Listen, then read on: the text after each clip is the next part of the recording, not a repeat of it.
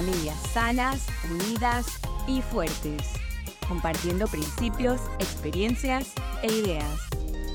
Familias Fuertes, el podcast. Muy buenas noches, bienvenidos al podcast número 15 de Familias Fuertes. Hoy una semana más para hablar sobre principios, afinar herramientas que nos pueden ayudar a construir familias fuertes. Margie, es un gusto estar contigo una jornada más y mientras vemos que el reloj sigue avanzando, entendemos que hay que iniciar pronto. Así es. Un placer poder compartir contigo este tiempo y esta entrega especial eh, de un tema que estamos dando continuación porque la semana pasada iniciamos un abordaje bastante interesante, pero, pero nos quedamos cortos de tiempo. Así es que esperamos que ustedes que están hoy conectados puedan eh, hacer un repaso de lo que vimos la semana pasada y iniciar sus notas de todo lo que vamos a compartir hoy. No has dicho el título, pero vamos a continuar nuestra conversación sobre la confrontación. Aun cuando la palabra tiene una connotación de pleito, dijimos que era un, acto de, de convencer o de presentarle a una persona en qué lugar o qué idea o qué forma de conducta no era la más adecuada con el propósito de que saliera la verdad a flote. Con el propósito de que al traer la verdad a flote, haya sanidad, haya verdad y las relaciones que en un momento determinado pudiesen haber sido afectadas fuesen mejoradas, sanadas, restauradas. Así que esa es la idea de la palabra confrontación. Y hoy vamos a ver de forma general y de forma específica, número uno, pensemos mm, cómo Dios abordaría el tema de la confrontación que encontramos en la Biblia. Y también hablaremos de cuatro estilos. La semana pasada hablamos de cuatro modelos, hoy hablaremos de cuatro estilos de cómo nosotros podemos confrontar a, una persona o, o según nuestro, nuestra forma de hacer abordajes, vamos a mirar cuál es la mejor manera en que podemos confrontar a una persona. Así que le invitamos a que si usted está pasando en una de esas temporadas que a veces nos suceden en la vida, donde hay elementos para ajustar, para arreglar en alguna de nuestras relaciones, recuerden, el énfasis primordial es en casa, dentro de las cuatro paredes, pero también con aquellas relaciones que son muy especiales y que puede alcanzar a familia extendida, puede alcanzar a compañeros de trabajo, puede alcanzar a vecinos y toda aquella relación que sea significativa y que sea necesario establecer bajo parámetros eh, sanos. Este, este podcast está dirigido a que tengamos un tiempo en esa dirección.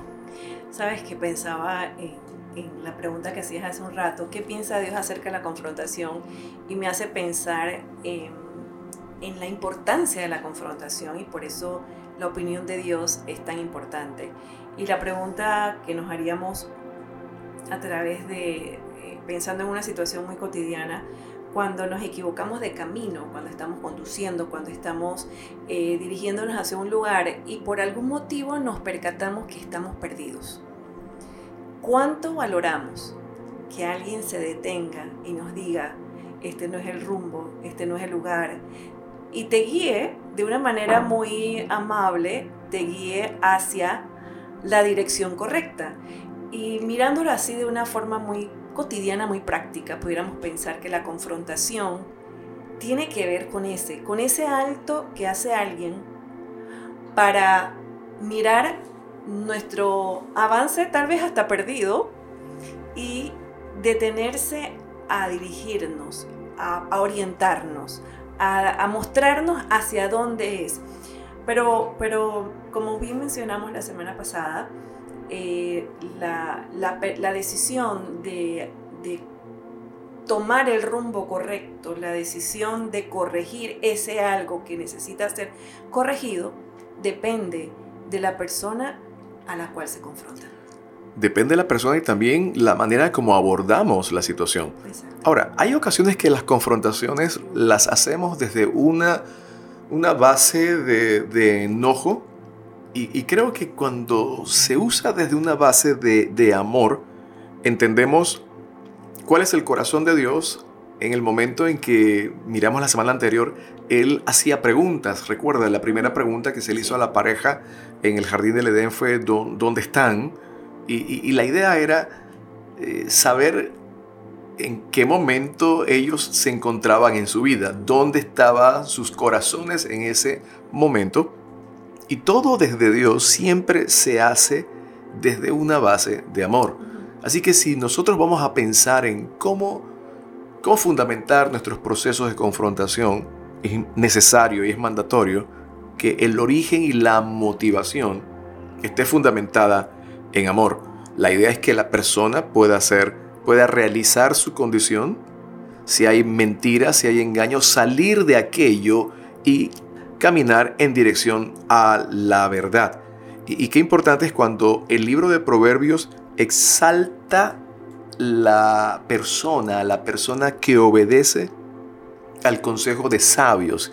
Y, no hay mejor forma de, expresar amor cuando nuestra invitación al, a corregir o a enmendar un camino procure el bienestar para la persona misma en, en primer lugar. Así que encontramos, hay ocasiones que cuando hacemos una confrontación adecuada basada en amor, encontraremos actos de confrontación de manera, de manera positiva, pero también encontramos hay ocasiones en donde la confrontación no se hace con la motivación correcta y puede generar mayor conflicto o puede generar que las vías de comunicación se cierren.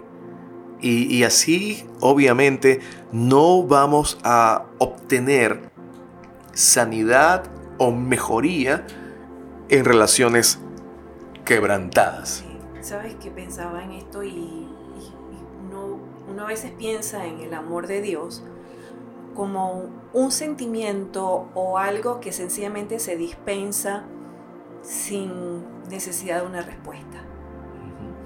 Y es cierto, el amor de Dios es profundo, eh, es inagotable, siempre está disponible, pero cuando miras el amor de Dios, el amor de Dios es activo.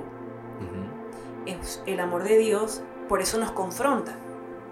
El, mismo Dios nos confronta a nosotros sobre nuestra condición de pecado, sobre lo que hemos hecho. Y, esa confrontación, en el momento de ser confrontados, eh, ciertamente con amor, nos puede hacer sentir incómodos, nos puede hacer sentir que no tenemos eh, nos da vergüenza, mm. ¿verdad? Pero ese amor inmediatamente te inunda y te hace entender que esta confrontación no es para juicio, para castigo, sino es para volvernos a Él y tomar el rumbo correcto y, de vuelta a casa con Él. Ahora, pero hay, hay, veces que cuando estamos en una condición mm, de, de lejanía de la verdad, nos es difícil aceptar la confrontación. Yo recuerdo un episodio donde un amigo, juntos hicimos una confrontación con otro amigo. Fue un episodio muy, muy especial porque tenía como emociones mezcladas. tres adultos, yo el más joven de los tres, pero decididos a hablar con con alguien muy amado y muy cercano a nosotros sobre una situación que estaba afectándole y que podía generar mayor conflicto. A la primera no aceptó. Y procuramos hacerlo bien, de una manera adecuada, la motivación correcta, revisamos nuestras motivaciones, inclusive eh, repasamos nuestro diálogo, cómo lo íbamos a hacer porque nuestro amigo estaba en, una situación que que representaba un peligro inminente para su vida, su integridad personal, su nombre, su ejercicio, el desempeño de, su labor. Así que la primera respuesta que obtuvimos fue una respuesta eh, de rebote. Eh, posiblemente no, y repito, a veces no estamos enseñados o no somos una cultura que está enseñada a confrontarnos de manera correcta. Y por lo general, cuando pensamos en confrontación, ya levantamos la guardia porque no queremos que nadie nos diga absolutamente nada. Así que luego de, de, un tiempo él empezó a entender y logró como entender nuestro corazón y que la preocupación era genuina. Así que que lo mencionas es importante. Si el fundamento no es amor, sino venganza, si no es hacer valer mi verdad, eh, podemos estar nosotros cerrando las vías de comunicación. Y por eso es importante esta noche mirar, eh, los estudiosos hablan y presentan estilos, estilos en, la confrontación.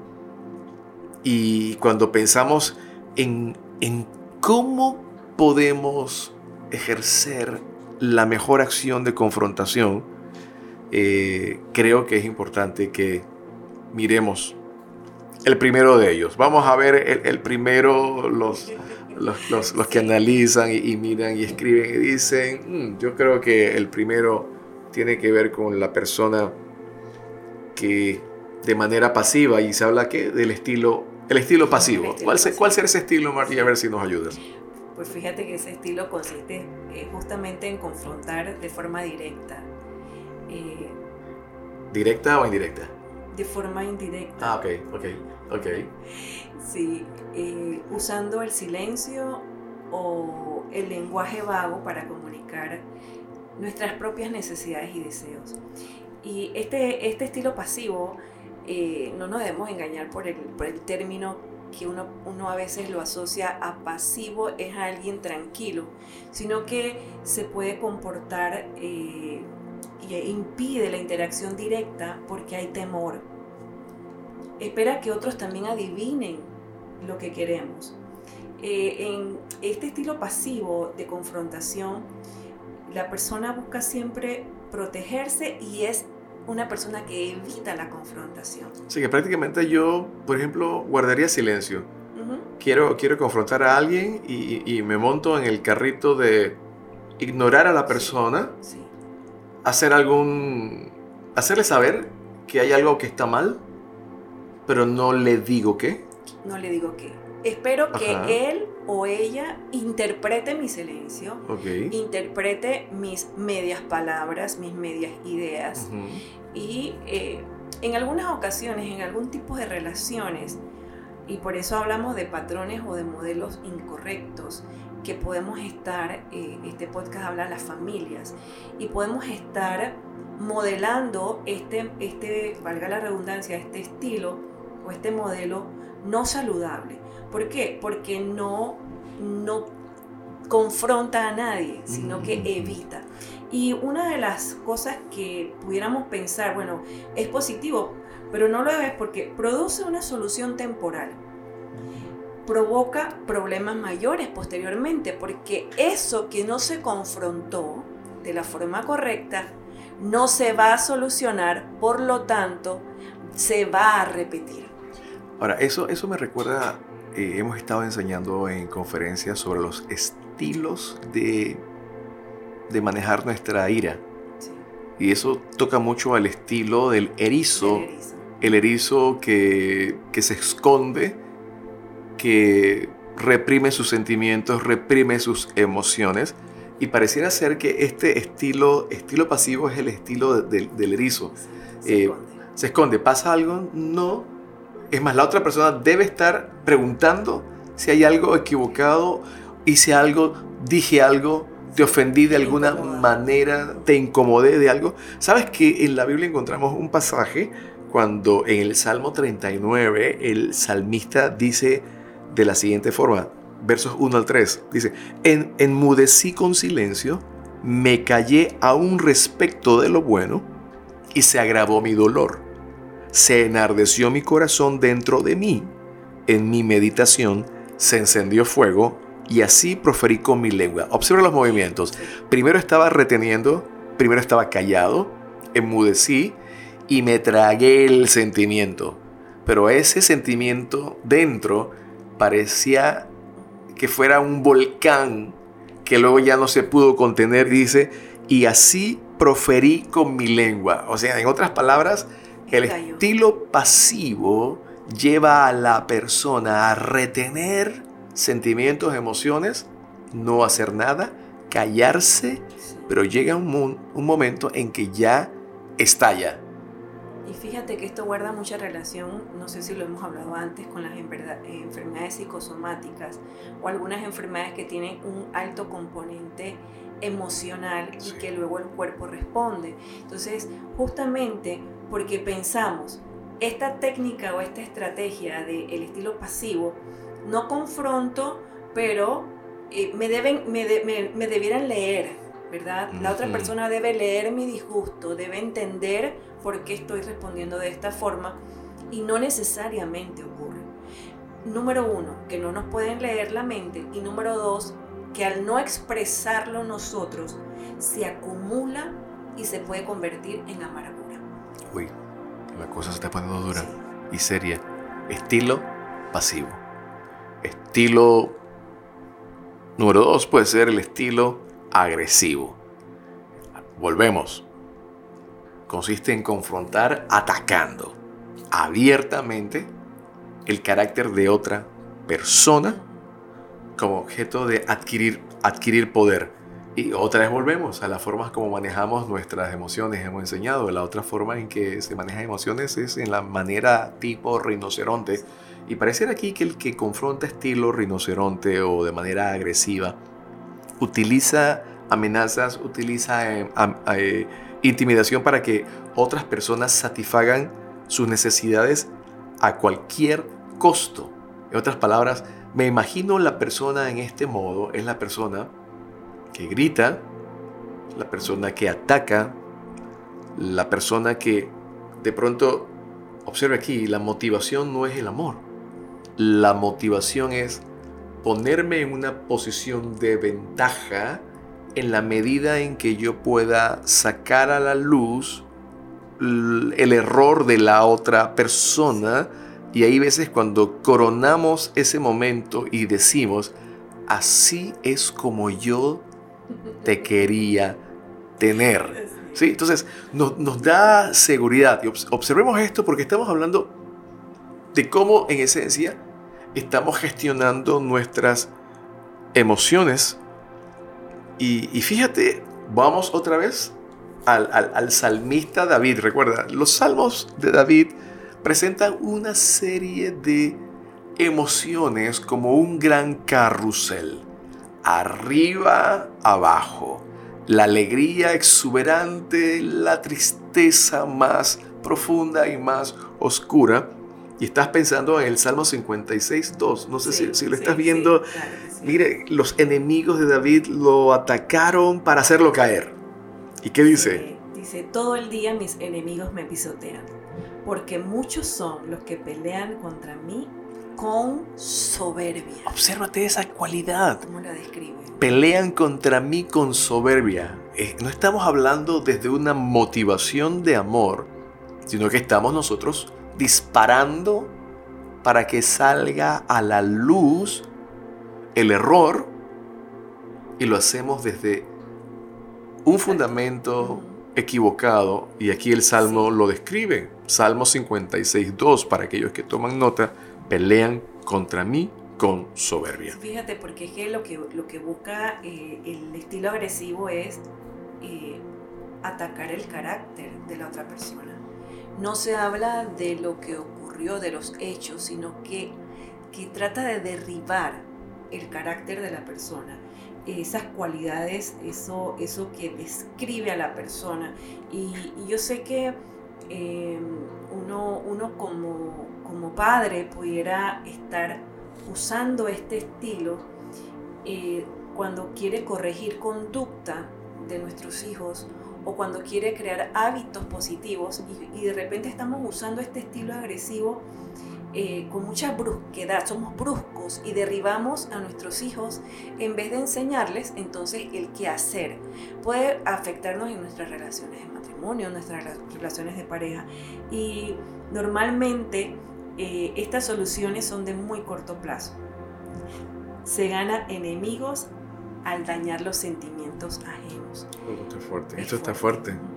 Esto está muy, muy fuerte se ganan enemigos al dañar los sentimientos ajenos. Reiteramos, la manera en que Dios confronta está basado en amor.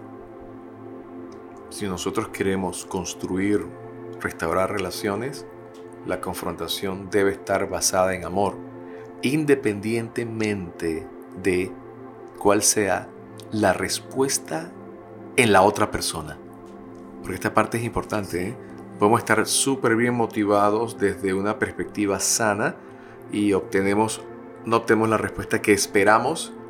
Y nos dispara. Y nos dispara, y nos el, dispara enojo, el enojo a nosotros. No, no, no, hay que mantenernos. Por eso, por eso el salmista en otra ocasión decía, Dios mira dentro de mí si hay motivaciones correctas, porque hay veces que nuestras motivaciones decimos que son en una dirección, pero pareciera ser que van en otra dirección totalmente opuesta. Así que qué interesante. Muy bien. Fíjate que encontramos el siguiente estilo que es el estilo pasivo agresivo. Este es como una... una combinación de ambos. Primero ignoro, primero guardo sentimientos, pero aquí la combinación dice que se utiliza sarcasmo y crítica en vez de usar un lenguaje directo y específico. Mm, interesante, ¿verdad? Sí, sí, eh, sí, eh, Otra vez volvemos a la figura de cómo gestionamos la ira en la, en, la conducta del, del, erizo, que el erizo era, es muy dado a esconderse, a esconder sentimientos, pero también usa el sarcasmo, ¿verdad? Claro, si llegaras temprano te darías cuenta de que aquí hay gente esperándote, esperándote ¿verdad? En vez de decir, te oye, te, te, te, extrañé, hubiera sido bueno tenerte más temprano. ¿Sí? Te estábamos esperando, estábamos ansiosos de verte. Qué interesante cómo cambia el lenguaje. wow. Y justamente hablando de, bueno, en otro, en otro podcast por ahí, si lo rebusca, eh, hemos hablado sobre comunicación asertiva. Sí. Que, que, tiene que ver mucho con el cómo lo pongo en práctica. Y sabes que también trata, el pasivo agresivo trata de desquitarse más tarde, de cobrarse, las ofensas, tanto las reales como las imaginarias. Y tú sabes que lo más triste, no, no digo que no hayan ofensas reales, claro que sí, mucho dolor, muchas ofensas, pero en algunas ocasiones nuestras las, nuestro sentimiento de ofensa son por, por cosas que, que nos imaginamos eh, o que le dimos vuelta y las probabilidades, ¿sí? Y sí, el y sí, entonces nos enfrascamos en, ese mundo, en esa maraña y podemos eh, utilizar pues esta, esta respuesta pasiva-agresiva que realmente no es saludable. Eh, no produce soluciones si no se expresa una ira destructiva en forma indirecta. No produce soluciones. Bajo ningún concepto podemos decir que en algún momento eh, puede ser positiva. Ella no produce ninguna solución. Y una de las características eh, de, esta, de este estilo es que eh, se, se, da mucha la emboscada. ¿sí? El, el buscar formas no directas para ver si expongo. ¿Verdad? Sí, estoy, estoy, estoy, estoy pensando en este tema. y creo que este tema está, como dicen los jóvenes, está brutal. Está brutal. y creo que es importante. Yo estoy pensando, ¿sabes? Que tenemos pronto una conferencia sobre matrimonios y de comunicación. Creo que este segmento podemos, lo podemos incluir. Porque, reitero, no estamos enseñados ni ensayados en procesos de confrontación saludable de hecho, hay, hay programas académicos que hacen estudios y, diplomados sobre confrontación, ¿verdad? Y, y, demás, viendo la necesidad, porque de pronto necesitamos En la vida hay, hay procesos de, de, aprendizaje, pero para aprender en muchas ocasiones necesitamos desaprender. desaprender, porque a veces estamos tan llenos de conceptos y de ideas que no nos han funcionado históricamente, pero ya están tan alojadas en nosotros Sí. como si fueran parte de, de nuestra vida, nuestros repertorios, nuestros recursos, y, y- y nos perdemos de, de poder caminar o entrar en procesos de relaciones sanas. Y yo creo que, que el plan de Dios es que las familias vivan en, en armonía, en comunión, en, en cercanía, y, y el elemento comunicación es, es fundamental. La base para que tal cosa ocurra es la humildad. Porque sin humildad nosotros pensamos que estamos haciendo las cosas bien. Así que no hay nada que desaprender porque lo que estoy haciendo está bien. Y creo que hasta eso lo aprendemos.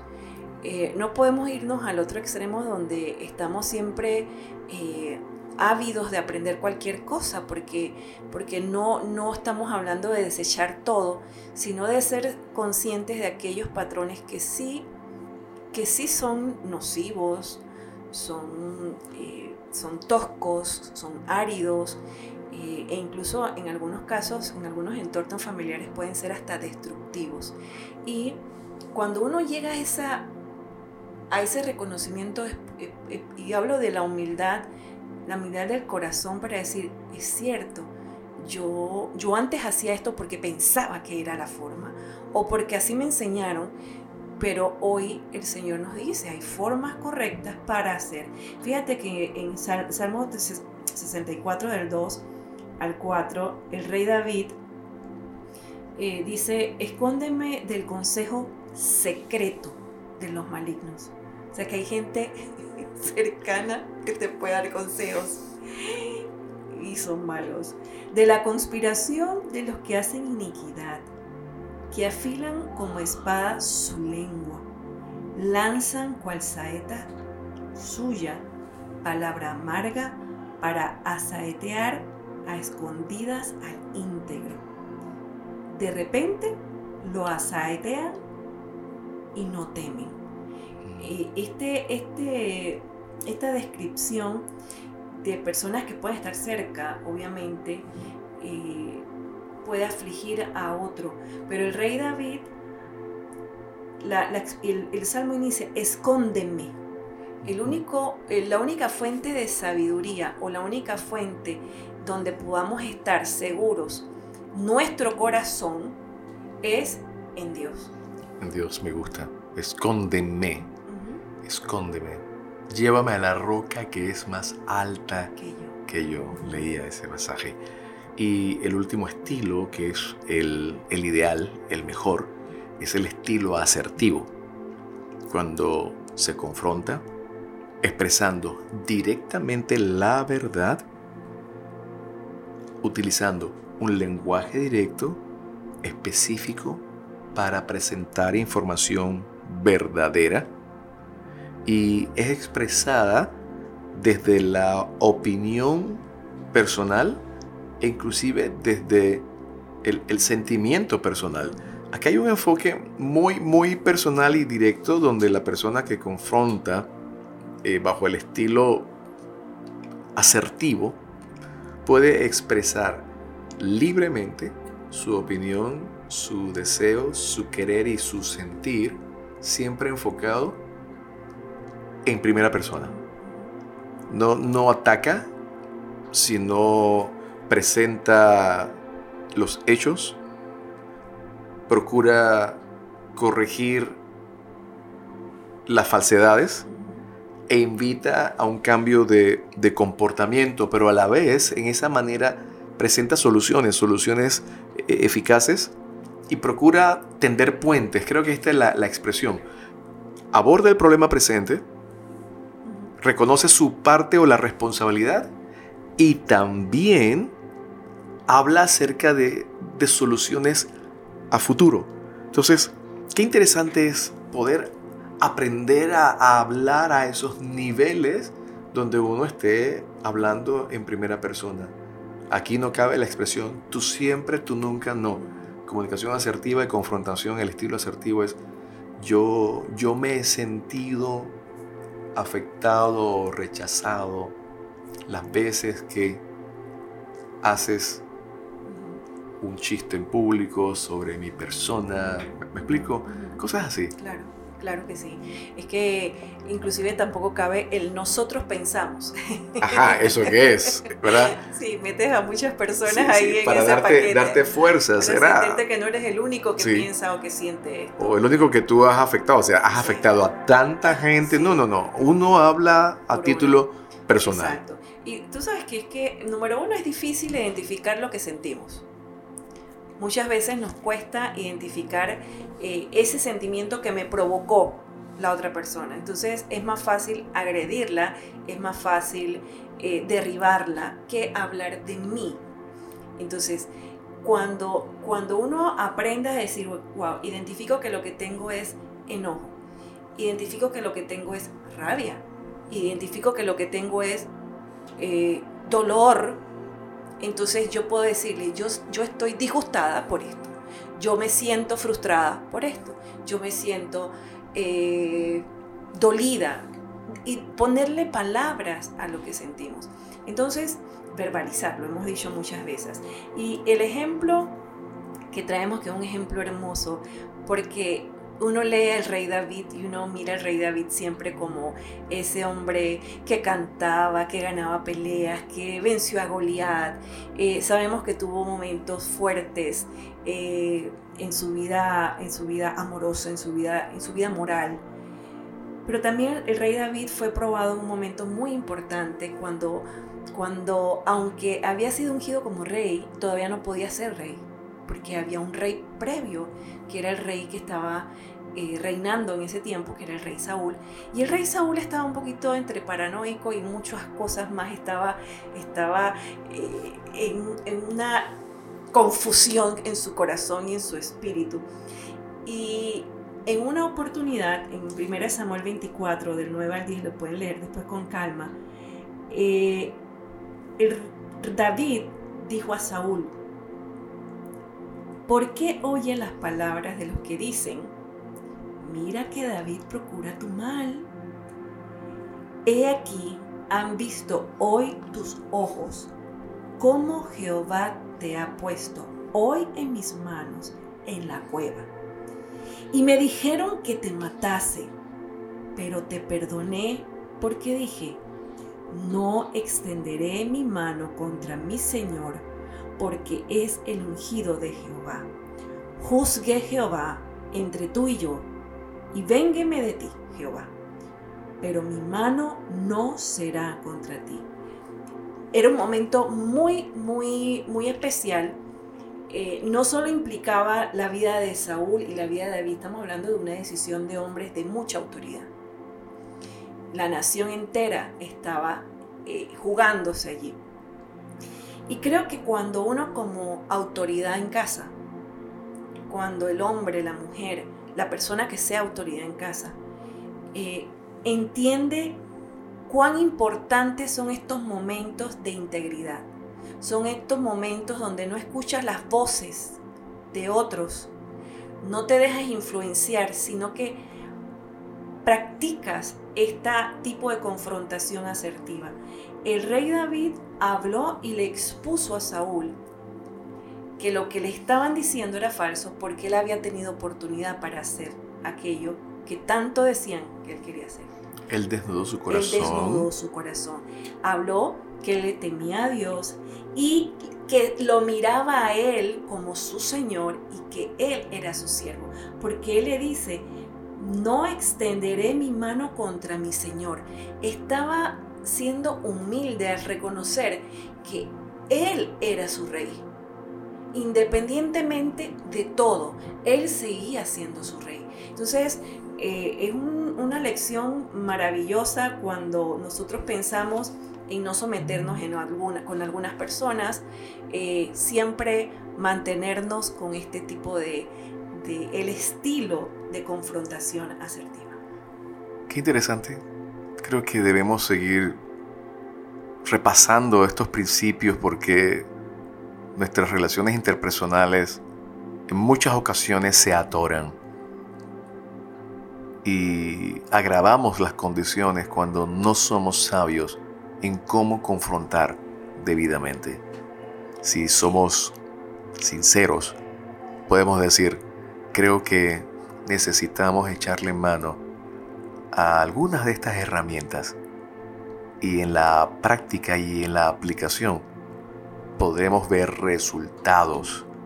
Y para ello podemos decirle a Dios, ayúdanos a confrontar de manera asertiva. Te pedimos que nos dé sabiduría porque queremos construir relaciones sanas y que nuestras familias sean fuertes, sanas, firmes y seguras en ti. Hasta aquí llegamos esta noche. Ha sido un gozo y un placer poder estar una jornada más. Que el Señor les bendiga a cada uno de ustedes. Hasta pronto. Gracias por acompañarnos. Les esperamos la próxima semana. Familias Fuertes, el podcast.